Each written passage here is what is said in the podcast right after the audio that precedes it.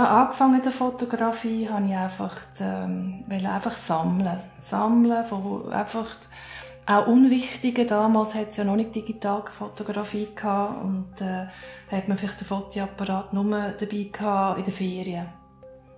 Und ich habe einfach überall dabei gehabt. Und habe einfach gerne so das Unscheinbare oder einfach so, das hat immer eine schöne Färbung auch gegeben, je nachdem, was ich gerade erlebt habe. Und dann habe ich die einfach gesammelt, so Eindrücke. Und äh, ja, das Archivieren, das Sammeln, das habe ich einfach etwas Schönes gefunden und nicht nur von den sozusagen Highlights-Ferien. Trotzdem bleiben die Momente ja nicht immer. Also man kann sie noch so heben, also dann muss man sie auch wieder lassen, dann hat man kann sie mit Erinnerungen verblasst trotzdem. Ich habe dann auch ähm, mit den Albumfotos von meinen Eltern geschafft und habe gemerkt, eigentlich die Erinnerungen gehen gar nicht so fest zurück. Ich habe da zwei Bilder, ich bin da drauf. Ich weiß nicht, das sind so Gefühlsmomente, die ich da wahrnehme. Aber so eins zu eins weiß ich es ja nicht mehr, außer es ist auf dem Foto. Und darum habe ich dann, bei dieser Serie habe ich dann äh, den Schutz drauf gelassen, weil die Erinnerung ist ja nicht, ist ein Gefühl und es ist ein bisschen verblasst und darum ist es nicht mehr so eins zu eins. Das Verreissen vom Bild, das Zerstören vom Bild damals, das habe ich, ähm, das habe ich mitgelassen, das war ein Loslassen. Es war ein Loslassen für eine neue Ära, weil, ähm, finde ich noch recht wichtig, dort ist Digitalfotografie ins Spiel gekommen. Und dort haben alle plötzlich eine Digitalkamera in der Hand gehabt und haben alles angefangen zu fotografieren. Und das war für mich der Moment, wo der Moment eben für mich nicht mehr so wichtig war zum Fotografieren. Und darum habe ich es verrissen dort. Habe es einfach losgelassen, weil, ja, es war nicht mehr etwas Spezielles. Gewesen. Es haben einfach alle Momente fotografiert. Und das war bei mir der Grund, gewesen, warum ich sie dann verrissen habe und ein Video daraus gemacht habe, und etwas Neues damit gemacht habe. Dann ist es einfach der nächste Entwicklungsschritt, ist, ist einfach da gewesen, dass ich äh, Fotografie einfach noch als Medium verwende, teilweise, aber nicht mehr per se. Also, wenn ich ein Porträt von mir mit Fötzeln vom Gesicht verfötzele und sozusagen die Zerstreutheit im Kopf darstelle, dann ist das äh, einfach weil es mein Gefühl vielleicht ist, weil man mal einen Moment hatte, wo, wo, wo man ein zerstreut ist und wo man nicht mehr so recht gewusst hat, wo er ist. Das Porträt mit Alufolie, wo ich mich auf mein Gesicht gelegt habe, hat auch ein bisschen mit Konservieren, mit Behalten, mit Archivieren sozusagen, oder die Form archivieren wieder umzutun. Äh,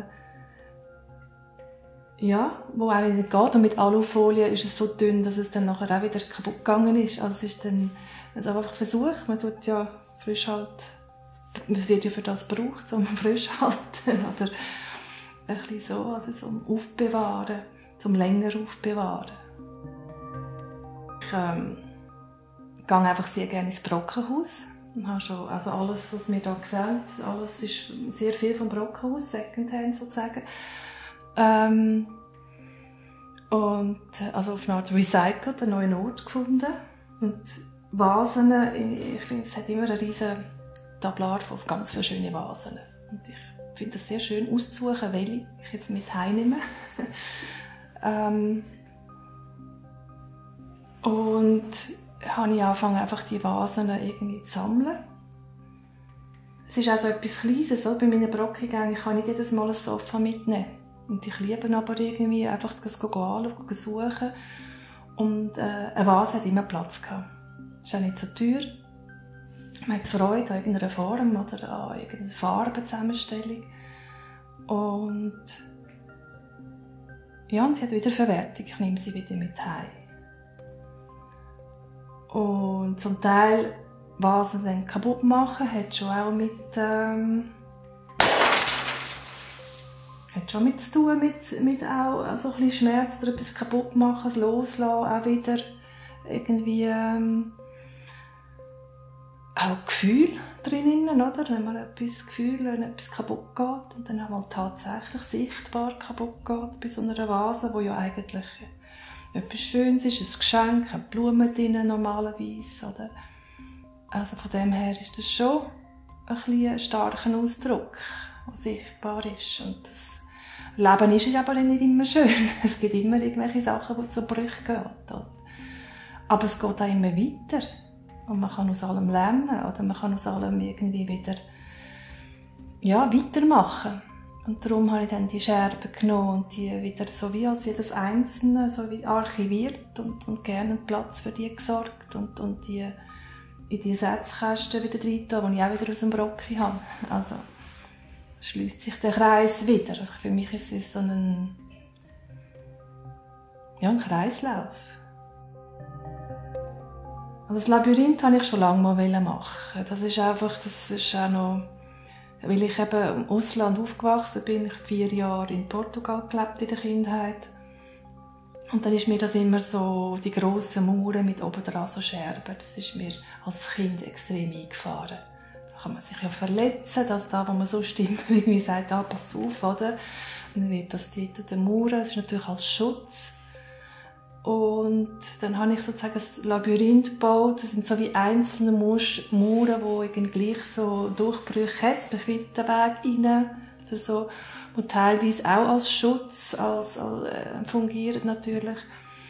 Und ähm, einfach so als Symbol von, von, von einem Raum, der ein geschützt ist, aber man, man kann sich gar nicht ganz schützen. Man kommt trotzdem rein.